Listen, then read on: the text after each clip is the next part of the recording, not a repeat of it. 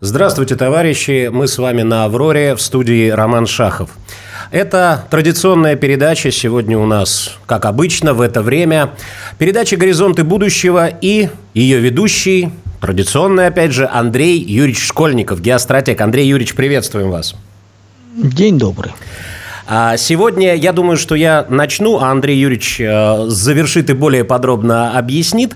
А у нас сегодня очень э, необычная такая тема, и э, сегодня у нас, скорее всего, будет такой диалог. Андрей Юрьевич очень интересная тема, которая близка моей основной профессии, потому что если вы читаете телеграм-канал Андрея Юрьевича Школьникова, то вы знаете, что в геостратегии, вот, по крайней мере, профессиональные геостратегии, они чем-то похожи, по крайней мере, на а, творческих людей, да, и, соответственно, а, есть определенные плюсы, есть определенные минусы, есть то, есть другое. И вот как раз Андрею Юрьевичу а, хочется сегодня узнать все-таки поподробнее, что, как же все-таки различить творца от ремесленника или посредственности в театре, в кино, ну и вообще в творческом каком-то направлении. Ну, я вот так вот немножко Э, так сказать, э, затравку дал, а Андрей Юрьевич более подробно объяснит. Ну, в конце концов, это его передача, и в итоге он тут главенствующее лицо. Андрей Юрьевич, просим.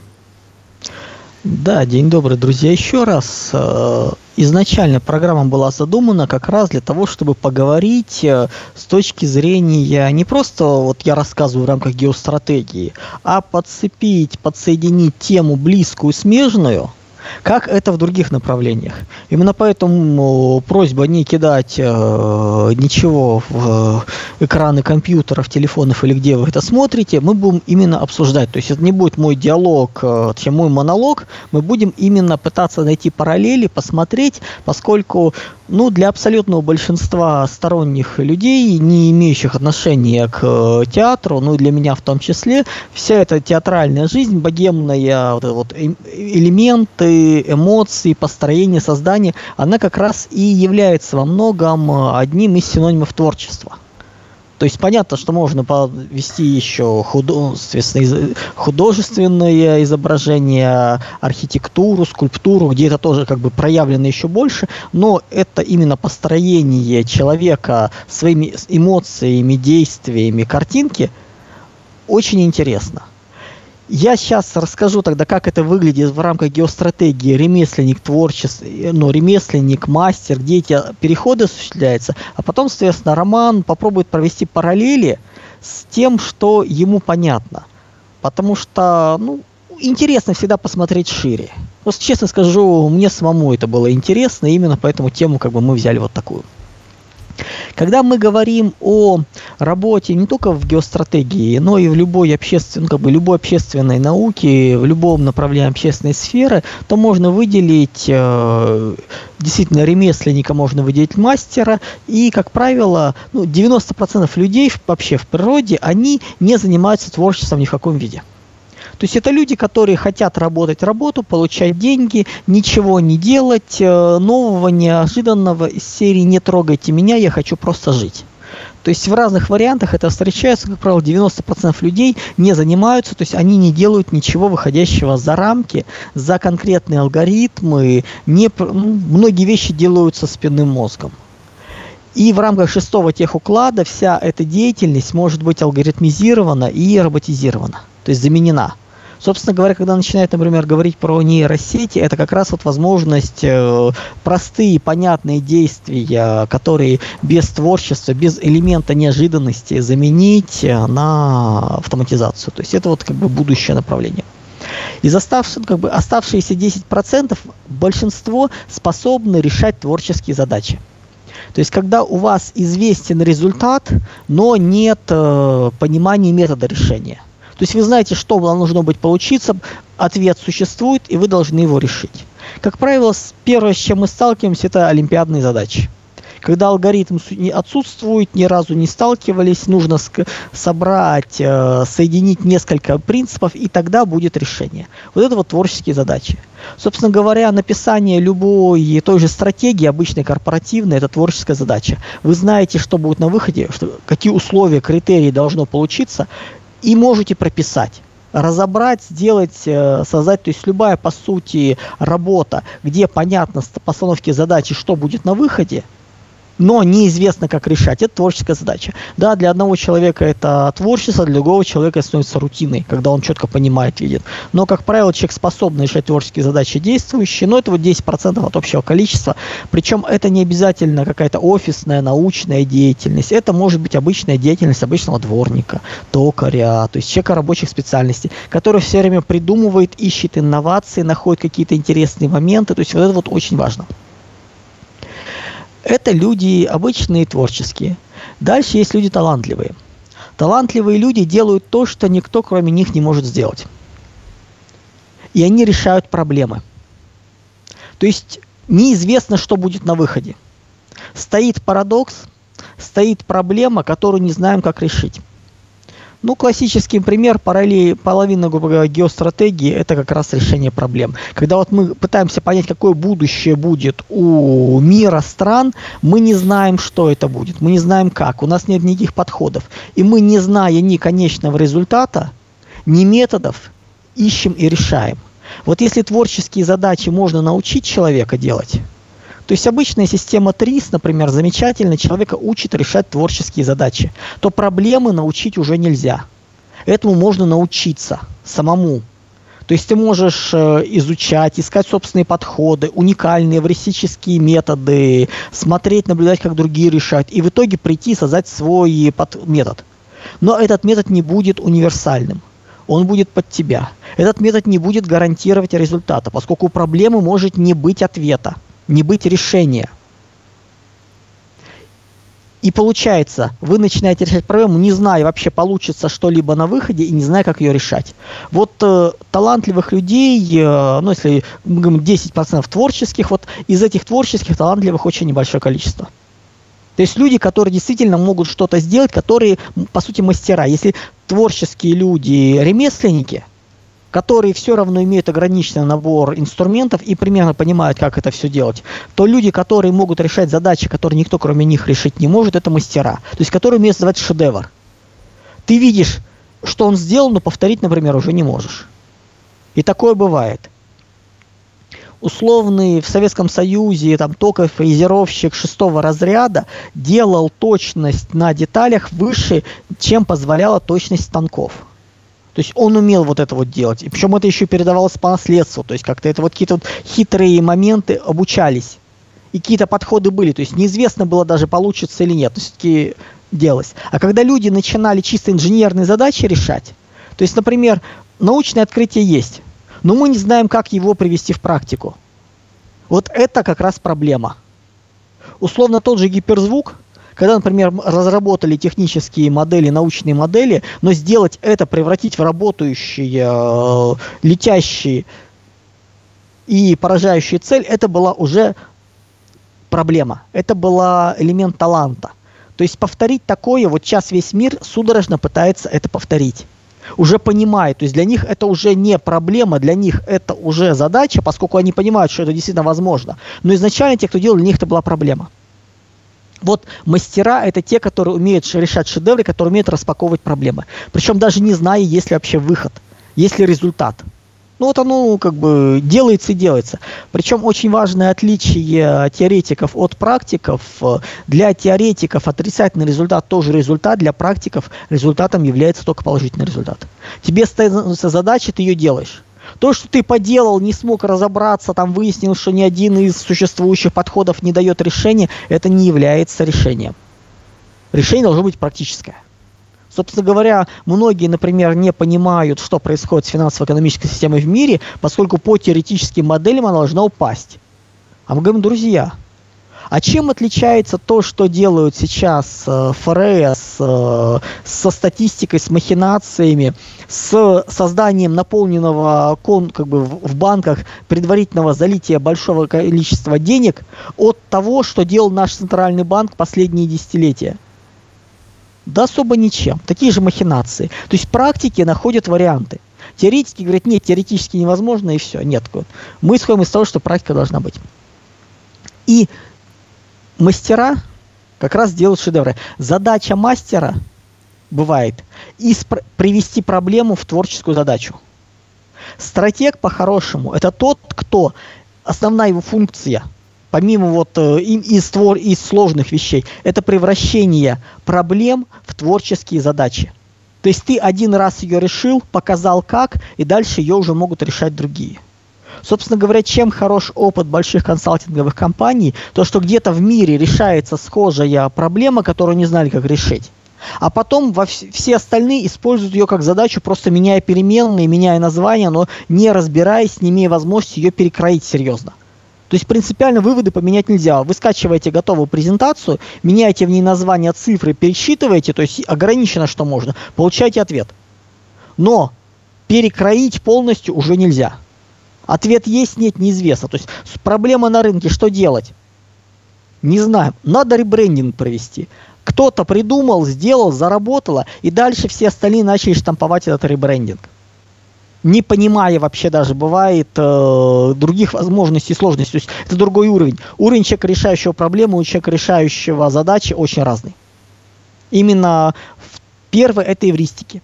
Это неизвестные подходы. Это человек, который, глядя на которого, ощущение, что он ну, где-то магичит. Просто не понимая, что вот такое творит, не объясняя, но приходит к нужным результатам. То есть какими-то хитрыми способами. Вот, вот мастер. Есть еще гении. Гении это те, кто делают то, что никто даже придум подумать не мог. То есть не просто парадоксы решает, а те, которые находят э, нерешаемый парадокс, который называется все уже мимо проходят, не обращают внимания, а он его находит, разбирает и решает. Условный э, Перельман, который решил задачу, которую столетиями не могли решить, это гений. Человек, который придумал новый социальный строй, то есть который собрал то, что нигде не просматривалось, вот это вот, и запустил, это гений. Люди, которые создавали цивилизации, ну, условно говоря, мы, например, э, знаем, что там исламская цивилизация, по сути, была создана Мухаммедом, Роком. Человек действительно гениальный, вот это вот собрать все. То есть, если мы убираем духовную составляющую, все-таки оставать как бы в рамках рационального дискурса общественно-научного, система была гениально сделана. Андрей То Юрьевич, самое... а, прошу прощения, а Ленин гений в таком случае? Получается, что гений. Да, конечно. С угу. точки зрения системы, он смог э, фактически взять теорию. Ну, вообще как? Он, смотрите, он взял, давайте так, теорию, которая говорила о мировой революции, о невозможности ее, по сути, то есть, ну, фактически было как? Самым оптимальным, лучшим вариантом для мировой революции была Европа где все было сделано, проработано, где, собственно говоря, классовые противоречия были на максимуме. Ну, тут был хитрый момент. Здесь как вот шахматная сборная, несколько досок. Вот на первой доске самый сильный. Дальше слабее, слабее, слабее. И у нас получилась ситуация, когда первая доска проигрывает, и вторая проигрывает. А на четвертой, пятой доске выигрывает все свои партии. Вот по сути Россия с Лениным выиграла все свои партии с точки, со стороны мировой революции на одной из э, вторичных досок. Не на первых. Вот так это было. Потому что в Европе, несмотря на то, что уровень был много выше, предрасположенность была много выше, но и противники были серьезней, сильнее. У России не было.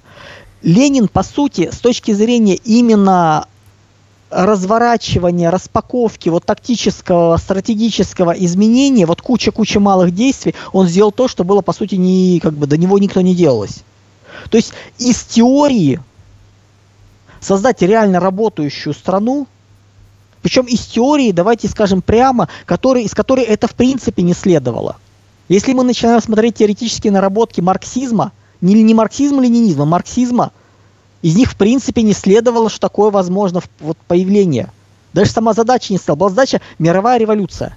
Полностью. А здесь отдельная страна.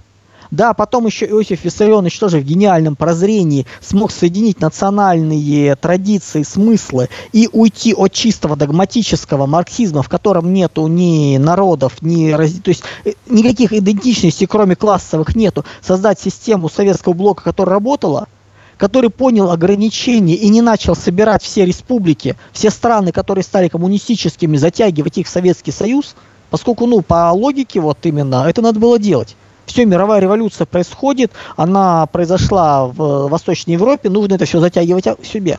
Создавать единую большой Советский Союз, громадный. Он не стал этого делать. Это, по сути, действительно были гениальные вещи, которые никто не делал. Вот гениев единицы, в принципе, единицы. Есть очень небольшое количество людей, которые решают именно задачи, которые никто даже не мог помыслить, что они есть и что их можно решить. И мы приходим к интересному моменту, что практически в любой творческой работе можно выделить своих ремесленников – которые решают задачи, в принципе, подбирая оптимальный путь решения, не имея алгоритма готового, можно найти мастеров, те как можно найти первые ремесленники, которые решают творческие задачи, ремесленники, которые решают творческие задачи, распаковывая чужое решение проблем. То есть кто-то пришел, решил проблему, мастер, а вот ремесленник, который из этого конкретного решения делает типовое – это тоже очень большой серьезный труд. Ну и, собственно говоря, мастер, который решает проблемы. Который непонятно, есть решение или нет, вот он это может сделать. Ну и как бы, ну гений это вне системы, то есть это мастера экстра класса, которые ну, создают новые направления, то есть, проще говоря, на, находят прорыв там, где его никто не видел. Такие действительно единицы. Но теперь возникает вопрос, а как это в той области, которая максимально творческая, вот можно ли параллели произвести с театральной средой? С, театр, с театром, с кино. Вот найти такие же параллели и желательно еще бы с фамилиями, чтобы мы понимали, кто действительно великий. Причем не с точки зрения внешнего наблюдателя, поскольку, ну давайте, очень многие актеры харизматичны. Есть много актеров, которые просто играют себя однотипные роли. Ну, о каком мы можем говорить э, вот так вот таланте, если он играет одну и ту же тип ролей, не меняясь, ничего не делая. А есть люди, которые так перевоплощаются, что даже в рамках вот небольшого отрезка времени абсолютно по-другому идет. Ну а есть люди, которые создают что-то такое, что, ну, просто называется хочется снять шляпу и сказать вау. Ну и как бы вопрос, а есть ли такие сейчас в отечественном и театре кино, да, на кого бы пойти? Такая маленькая реклама абсолютно, которую нам не платят, за которую нас выводят. На кого бы посоветовал пойти и посмотреть театральный роман Шахов из тех, кто действительно может считаться великим, если он сейчас есть? Андрей Юрьевич, во-первых, сразу встречный вопрос. Как вы считаете, Высоцкий гений или нет?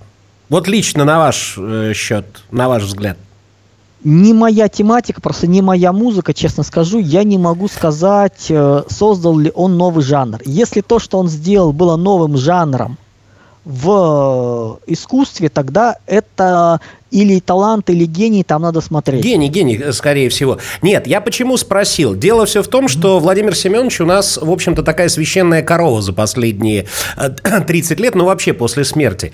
А я ни в коем случае не говорю о том, что это не так. Другой вопрос, что если брать его актерские данные и возможности, то это как раз э, подтверждение того, что вы только что сказали. Он везде, в общем-то, Высоцкий. Везде. Вот именно если брать кино и спектакли. Под него делался Гамлет, потому что он там был с гитарой, это был новый взгляд на Гамлета. И, пожалуйста, там он читал Пастернака, точнее, пел песни, так сказать, на стихи Пастернака. А, в принципе, э, единственное, наверное, где у него вот две действительно такие роли, где он, на мой взгляд, чуть-чуть перевоплотился, это «Служили два товарища», поручик Александр Брусенцов. Великий фильм, на самом деле, вообще угу. в целом. И, как ни парадоксально, место встречи изменить нельзя. И здесь, я могу сказать, большая заслуга режиссера этого фильма Станислава Сергеевича Говорухина.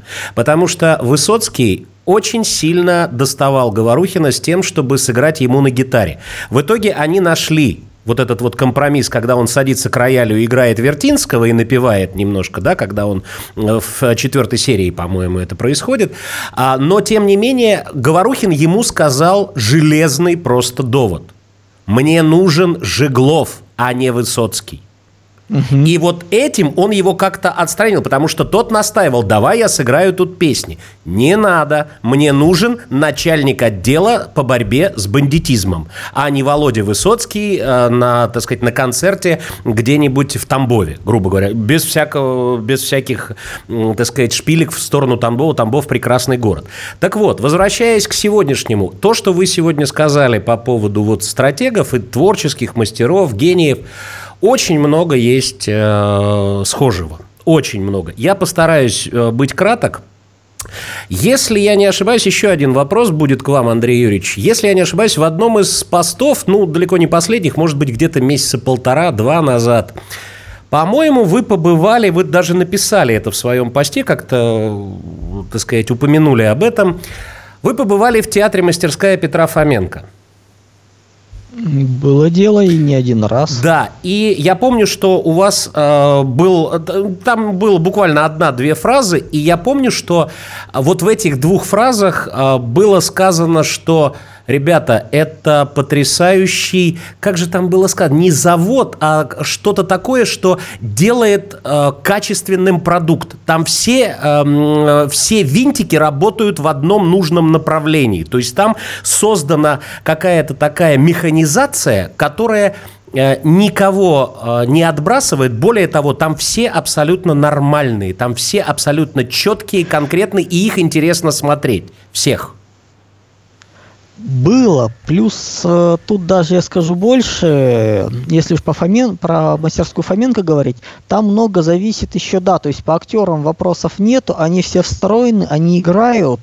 И что было интересно, если мы вообще, например, начинаем смотреть, одна из причин, почему я не смотрю современный кинематограф, ни наш, ни западный, меня раздражает то, что играют на камеру. То есть, когда камера наводится, и люди оживают – то есть просто вот видно такой вот раз он ожил и начал играть. Он не живет вне камеры, он не двигается вне камеры. То есть он ждет фокуса, вот такой вот, вот так, и пошло. И это вот видно, то есть это раздражает. В театре такого нету.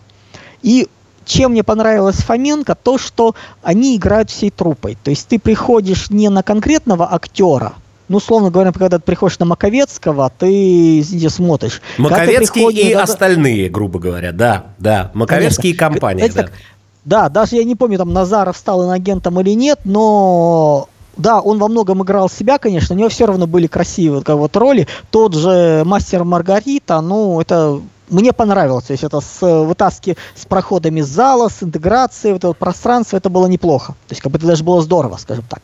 Но все-таки он, наверное, все-таки играл себя, Назаров, э, как и есть.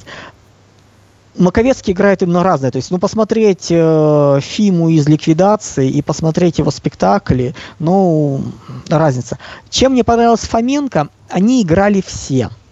То есть никто не был проходным, никто не отдыхал, все было в движении, все было, то есть было ощущение динамики.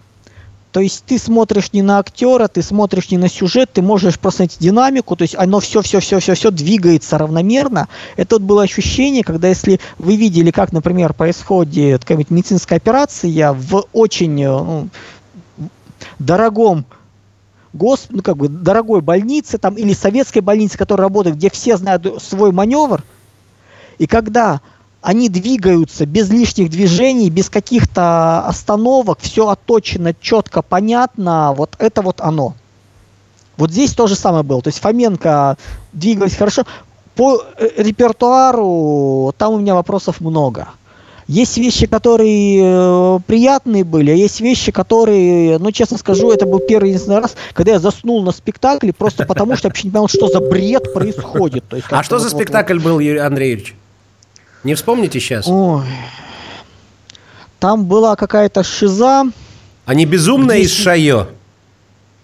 Не вспомню. Там э, смысл в том, что программист какой-то сидит в маленькой квартирке, к нему приходят три а. черта, которые приносят ему курьеры какую-то посылку, и вот в течение нескольких, ну, полутора, по-моему, часов, то есть не такая Нет, длинная была. А идет вот эта вот игра, вот это вот обсуждение, и ты сидишь думаешь, ну, ну не, ну не живая вещь. То есть вещь абсолютно не живая, вещь проходная, вещь э, без эмоционального вовлечения. То есть а с учетом того, что у меня третье образование а, психология, социальное, не клиническое, у меня вот начали реликты вспоминать сразу вот попытки понять, где там называется пограничные расстройства, а где просто психические расстройства. То есть вот такое вот ощущение. То есть ощущение того, что ты наблюдаешь некие записки человека ну, с психическими расстройствами. Вот, вот так это выглядело. То есть это было что-то вот такое непотребное, да, то есть как бы, да, играли-то и неплохо, и двигались неплохо, но сама постановка, ну, это было что-то с чем-то. Вот То как раз, это... да, э, это мы сейчас уже не будем углубляться в это. Там действительно, там с репертуаром, особенно после ухода Петра Наумовича, там есть свои вопросы, свои сложности, но абсолютно с вами согласен. Актеры э, все, практически все, я даже сейчас вот на вскидку не вспомню, выделяется там кто-то в негативном ключе или нет. По-моему, нет. А, по поводу мастеров, то, что вы сказали. Вот это вот театр мастеров. Что с ними делал Петр Наумович, я до, до сих пор для меня загадка. Они рассказывают там в своих интервью, что вот мы работали вот так. В принципе, они рассказывают то, чем занимаются в театральных вузах всегда. Но что-то было в Петре Наумовиче Фоменко, какая-то аура, атмосфера особенная, что его выпускники, его ученики они могут делать то, что вот я, как человек, который все-таки занимался этим, ну и сейчас в меру сил стараюсь заниматься, я прихожу к ним э, на спектакли, и я не понимаю, как они это делают. То есть это мастера высочайшего уровня. Соответственно, Петр Наумович гений, безусловно. Тут для меня, э, угу. говорю сейчас, исключительно свое субъективное мнение. Никому его не навязываю, просто В принципе, говорю... Человек, человек, который может э, собрать э, из людей и на, на конвейер поставить, по сути, производство мастеров, это, конечно, гений. Конечно, конечно. И вот то, что вы говорили по, применительно к геостратегии. Гений – это человек, который находит парадоксальные решения там, где все уже, может быть, плюнули, забросили, а он находит... Мало того, что он находит, он их еще реализует. И в этом этом весь Петр Наумович Фоменко. Потому что, когда я первый раз увидел в, в афише у, у мастерской Фоменко э, спектакль «Война и мир», да, он молодец, он написал сцены из романа, не всю «Войну и мир», но тем не менее – я думаю, это интересно, как можно сделать. И я сходил на этот спектакль, это отдельная тема. Да, кстати, если что, Андрей Юрьевич, рекомендую будет возможность сходить. Так вот. Я тут сходил э, в Нижегородском театре. Был я там как раз год назад, да-да-да.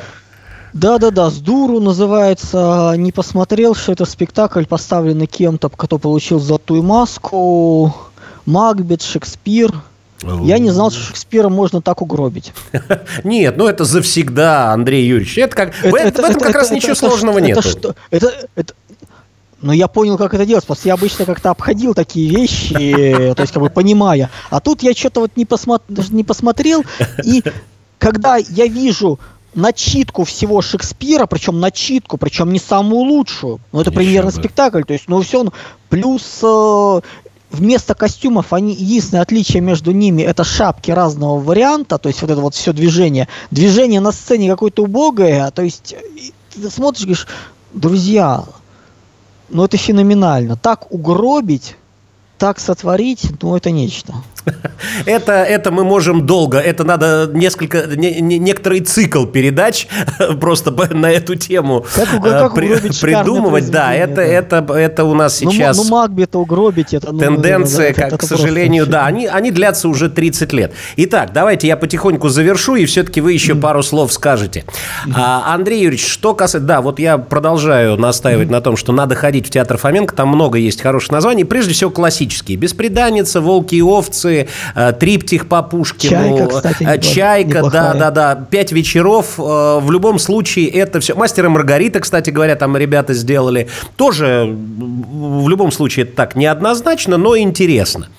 Так вот, если подводить итоги, смотрите, на мой взгляд, Гениев у нас сейчас нет, просто потому что у нас время, вот эти 30-35 лет, это время серости, время ремесленников.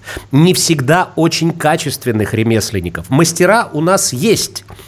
Другой вопрос, что, опять же, вот если мы вспоминаем Маковецкого, но я прошу прощения, Сергею Васильевичу уже седьмой десяток. Это выкормыш да. советской системы. Он еще застал, прошу прощения, Евгения Рубеновича Симонова то есть сына Рубена Николаевича Симонова, одного из основателей театра Вахтангова. Евгений Багратионович умер очень рано, и поэтому там уже Симонов, Захава, Борис Евгеньевич и так далее. Поэтому мастера в большей степени, наверное, это все-таки из того еще времени. В нынешнее время у нас есть... Нет, они сами себя считают мастерами. Ну, как говорится, это их проблемы, пожалуйста, можете считать. Или их кто-то может считать, опять же, вспоминая «Золотую маску», тут очередной скандал с «Золотой маской», вот опять дали главные призы каким-то антироссийским антипатриотическим спектаклям, что-то там страшное уже. Идет опять очередной скандал. Ну, потому что в этом плане а, в нашей культуре не изменилось ничего. Телевидение все то же, театры все те же, грубо говоря, с тем же наполнением. Поэтому здесь специальной военной операции еще не происходит, к сожалению. А она как раз нужна. Кто, кто убежал, те, соответственно, да, да, да. отсеялись. По большому а счету. Те, кто затаился, и я, я могу сказать, что ремесленники есть, они просто в тени, их не пускают, потому что вот эта серость и вот эти не, всегда хор- хорошие ремесленники, они заполонили все, и они считают, они очень угу. агрессивные в любом случае. Вы обратите да, внимание, конечно. вспоминая театр Фоменко, вы не так часто видите интервью с э, сотрудниками театра. То есть они иногда появляются, но это не то, что они э, не вылезают просто с первых э, страниц э, каких-то желтых журналов. Им делать, им, им, им этим некогда заниматься, они работают. Они работают, Кстати, они да, работают над ключи... спектаклями. Да, Роман, важный очень момент, когда начинают, например, говорить, а что бы под по текущей ситуации сказал, и начинают вспоминать деятелей, там, начинают там, что бы сказал Виктор Цой, там, что бы сказал Высоцкий, еще какие-то моменты. Друзья, человек, который занимается творчеством, который творит, ему с, боль... с высокой колокольни на все происходящее если это вне его области интересов, его творчества. Он живет другим. Ему все происходящее для него будет фоном. Он на это отреагирует как-то, но это не будет излом, это не будет боль, это не будет наоборот там э, радостные крики. Они по-другому бы реагировали. И конечно, настоящие конечно. люди творческие, им до этого дела нету, что происходит. Ну, возьмите любой капустник, э, в сети есть э, линкомовский, когда там Захаров был когда вот плеяда просто актеров, ты вот на них смотришь, и ну там тяжело найти, называется, кто более талантлив, кто менее талантлив. То есть там просто вот феерично. И ты понимаешь, ты вспоминаешь их роли, как это вот все было. Ты вспоминаешь спектакли вот, вот шикарные.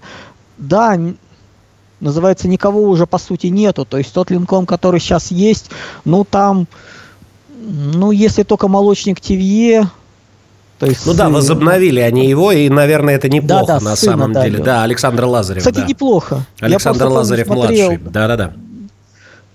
Я смотрел, э, не, погоди, там, э, господи, кто же, Леонов, по-моему, сын. Андрей Леонов, да, там играет Тве да, Молочника. Да, да, да, да, они вот, решили да, по да, такому да. простому пути Игра... пойти, да. Да, да, да, они просто, да, там, где играл отец, там играет сын. То есть я просто помню еще то, того Тве. Мне понравилось, честно скажу.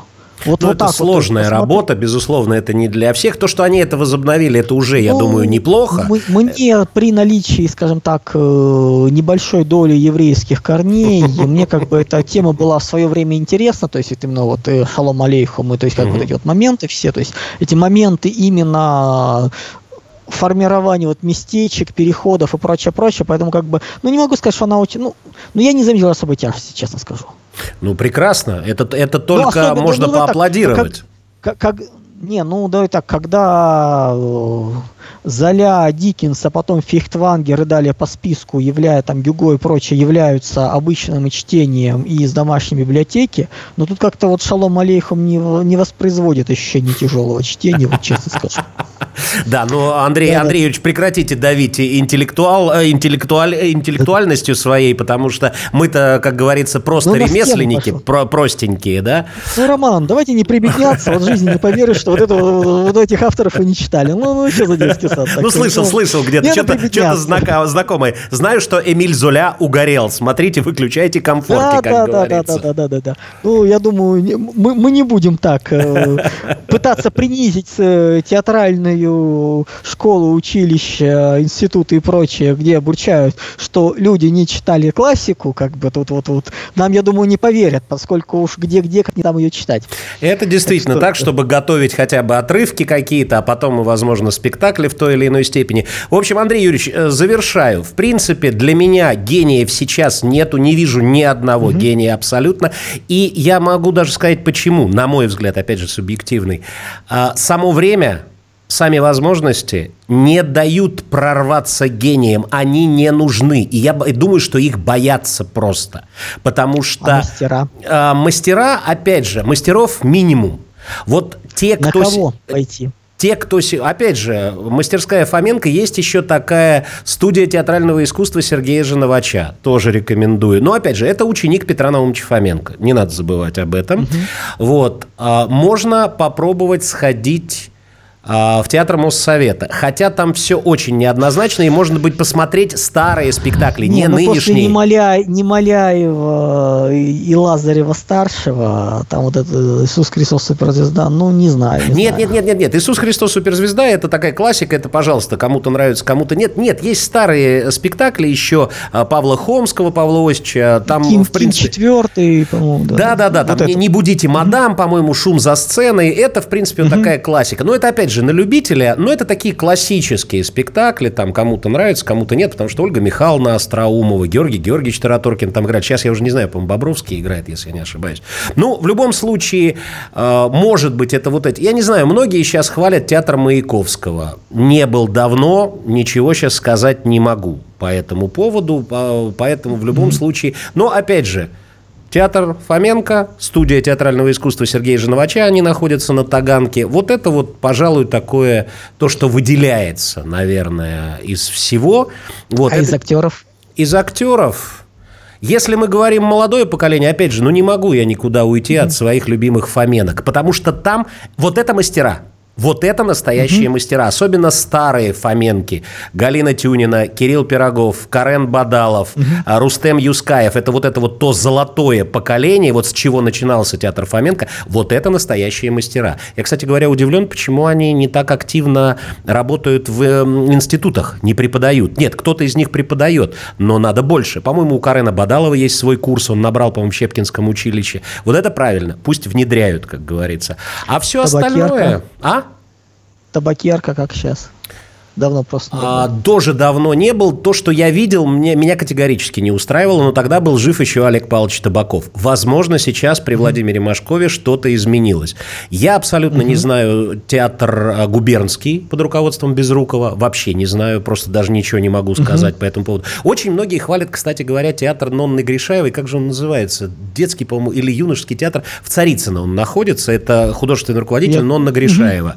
Вот, поэтому... Но там Тюс э, да-да-да, тюз, вот что-то такое, царицынский угу. тюз, что-то такое подмосковное или как-то он называется. Вот там Нонна Гришаева, а, художественный руководитель. Говорят, очень неплохо. Ничего не могу сказать, просто угу. передаю. Поэтому в целом а, у нас, конечно, ну, наверное, в какой-то степени засилие очень сложных личностей, да, которые почему-то себя считают, или их назначили на роли мастеров. А мастера, по большому ну, будем, счету... Будем, будем надеяться, да-да-да, вот эти вот все товарищи из Гоголь-центра и прочие Богомоловы куда-нибудь денутся. Их, э, их тяжело. Ладно с Гоголь-центром, ладно, уже там поспокойнее, а Богомолов-то никуда не делся, Андрей Юрьевич. Богомолов-то продолжает э, как-то находиться. В общем, подводя итог, Андрей Юрьевич, в общем, в любом случае очень много э, схожести с геостратегами. Угу. Вот. Я не знаю, как у вас в геостратегии, но у нас все гении и мастера пока на небесах. То есть они уже ушли, да, там Смоктуновский, Фоменко, Евгений Леонов, Олег Борисов, Евгений Евстигнеев, опять же, про Нижний Новгород, он сам из Горького, угу. Ролан Быков, э, Алексей Владимирович Баталов, там можно к нему по-разному относиться. Это мой мастер, но все равно это фигура, безусловно. То есть вот таких личностей я лично сейчас не вижу. Хотелось бы, чтобы они были, но пока, видимо, может быть, они в засаде где-то. Вот, вот наверное, так. Ой, дай бог, будем надеяться. Сейчас как раз вот на волне изменений перетряхнет все. Я, я очень на это надеюсь, Андрей Юрьевич. Я очень на это надеюсь. Пока вот пере, перетряхивание пока происходит крайне э, медленно и скудно. Пока вот особого перетряхивания в э, творческой среде я не вижу. А тогда вопрос такой. У нас в обычной эстраде есть, э, скажем так, личности, которые ее испохабили – мы сейчас говорим про советскую певицу, которая, собственно говоря, вот весь этот голубой огонек было ее творчество, ее создание и сколько, ну, сотен, наверное, талантливых судеб она угробила, не пустив на сцену, чтобы вот вся эта шелупонь, mm-hmm. которая у нас вот была, да, существовала. Мы говорим сейчас про Пугачеву Галкину, там, или как она там сейчас воспроизводится. Да-да-да, Даже называется понятно. говорить не хочется. Mm-hmm. Да. Вот если такие же скажем так, э, ну, не по, ну, по масштабу-то вряд ли такое все-таки, таких э, злодеев э, и найти тяжело, но кто-то, вот какие-то имена, которые хочется назвать именно потому, что вот они натворили столько вот дряни для театра, кино и прочее, что, ну, таких не надо забывать, и ну, скажем так, чтобы мы знали, кому надо, кого надо поблагодарить при возможности, причем так желательно повесомее. Андрей Юрьевич, так а далеко ходить не надо. Вот вся наша эстрада, ну, э, наша, так сказать, звезда 70-х и первой половины 80-х, она все уже сказала. Но остаются же ее, как говорится, по, как это называется, подворье ее, да, ее дворовые. Не, в, в, в театр, ну, понятно, да, холопы. Ну, вот, холопы, да, да, которые продолжают продолжают. Эстрада ничуть не поменялась абсолютно. А театр? А театр, кино, вот, вот кто такая, вот, вот есть такая какая-нибудь зара, есть, ну, есть, слов, есть, да, есть, есть. Скажу так, театр находится в Мариной роще. Вот и думайте. Там синагога. Прихожанином которой является а, Абрамович. Да вот видите, вот, вот видите, значит, вы уже поняли. Ну, потом посмотрите, э, какие театры находятся в том районе. Вот, поэтому тут все очень сложно. И это он не один такой. Ну, опять же, театр на Малой Бронной. Ну, давайте, далеко ходить не надо, как бы, да. Театр на Малой Бронной – это тоже это своеобразная, э, своеобразная диверсия в центре Москвы. Угу. Поэтому тут, в общем-то, много. Сейчас, вот опять же, если брать новые спектакли, те, которые появляются за последние полтора-два сезона в Театре Моссовета, это тоже определенная диверсия. То есть новый режиссер, который пришел, там тоже свои сложности есть. В общем, э, в любом случае, театр, кино. А кино, театр, они, в общем-то, туда тоже можно, как говорится. И эстрада, и телевидение. У нас ничего не поменялось. Вот вообще ничего не поменялось. Угу. Я уже полтора года вот с начала специальной военной операции жду, что будут какие-то перемены. Пока никаких перемен нету вообще. И вот это меня и расстраивает, и даже в какой-то степени пугает. Ну, не все сразу, плюс, э, ну, всех нужно судить. Ну, например, вот я могу сказать э, хорошие слова про одного такого режиссера, как Рейхельгаузер. Э, Интересно, тоже как, называется... какие слова? Да, да, да, тоже тяжело подобрать. Это примерно как один из известнейших э, личности, нисходящих с телеэкрана, когда его попросили сказать какие-нибудь добрые слова про что он думает про Германа Грефа, долго мялся и потом выдал какую-то историю из его детства, что вот он там с кем-то дрался, не буду называть с кем по национальности, вот он такой вот закаленный в боях и прочее, прочее, из чего все четко поняли, что больше он сказать ничего не может. Нет, ну, про Эхельгаузера... Эхельгаузер это могу... отдельная тема тоже. Да, это... да, да, отдельная. Я могу... Не, просто маленький момент такой был. Это личное как бы такой в свое время, когда то ли курс набирал, то ли еще что-то такое, там вот были просмотры как раз вот театральные, и туда пришел, пришел один, э, скажем так, важный для меня человек. Я тогда еще его не знал, давно это было. Рихельгаус посмотрел, вздохнул, сказал, есть ли родители в зале. Там родители задних мест поднялись. И дальше была вот на весь зал, вот со всеми присутствующими, долгая проникновенная речь, что вот конкретно этой девочке здесь делать нечего в театральной среде. Это не ее. Не надо, заберите. Если не сможете перебить, ладно, пусть приходит, но не надо. Смогли переубедить. Вот что-то положительное, хорошее. Не, ну хоть что-то хорошее же должно быть, да, да в, да, этом, да, в этом плане. Но это отнюдь не означает, что упомянутый да нет, персонаж а, на самом деле не является, в общем-то... А он, по-моему, по-моему, тоже иноагентом его, по-моему, ему, по-моему, дали. Это достойное ну, звание. Он что-то, да, наговорил, извинялся. Ну, он и на, наделал. Вот его очень... не, так, не так поняли. Ну, это вот из истории про Германа Грефа, Безусловно. что он там в Средней Азии Конечно. в детстве с кем-то там дрался, Конечно. вот он поэтому да, такой да, хороший. Да, да, да, да, и да, вот да. сидим как вот, вот смотрим и пытаемся понять, э, а что, вот реально больше ничего нельзя было про него хорошее сказать. Вот, вот а ну, начни. есть такие люди, про которых хорошего за всю жизнь. В общем-то, можно сказать, там вот хватит одной или двух фраз. Андрей Юрьевич, спасибо огромное. Вынуждены завершать уже. Да, сегодня у нас получился такой специфический эфир. А, больше диалога, хотя в любом случае Андрей Юрьевич солировал, как и... Для, для, для, для этого и тема подбиралась, чтобы это было интересно, чтобы... А то монологи можно и так наговорить, э, обсудить. А тут тема интересная, ну. Вот, вот сегодня и попробовали понять, провести какие-то параллели. Не знаю, удалось или нет. А, вполне возможно, комментарии будут, комментарии будут самые разные. Но вы в любом случае оставляйте комментарии, слушайте Аврору, смотрите Аврору, подписывайтесь на Аврору, помогайте Авроре, чем можете. Э, сложности сейчас испытывает информационное агентство. Опять в очередной раз там сложности с Ютубом. Но в любом случае есть Рутюб, есть ВКонтакте, есть Телеграм-канал. Так что подписывайтесь на все эти соцсети. И, конечно же, Андрей Юрьевич Школьников Школьникова, телеграм-канал «Геостратег», его канал в э, Ютубе и тоже во всех соцсетях. Это была передача «Горизонты будущего», где сегодня с руководителем этой передачи Андреем Юрьевичем Школьниковым я, Роман Шахов, все-таки выступил в диалоге. Ну и посмотрим, может быть, в дальнейшем продолжим такое направление. Андрей Юрьевич, спасибо. Всего доброго. Всего доброго. Взаимно. До свидания.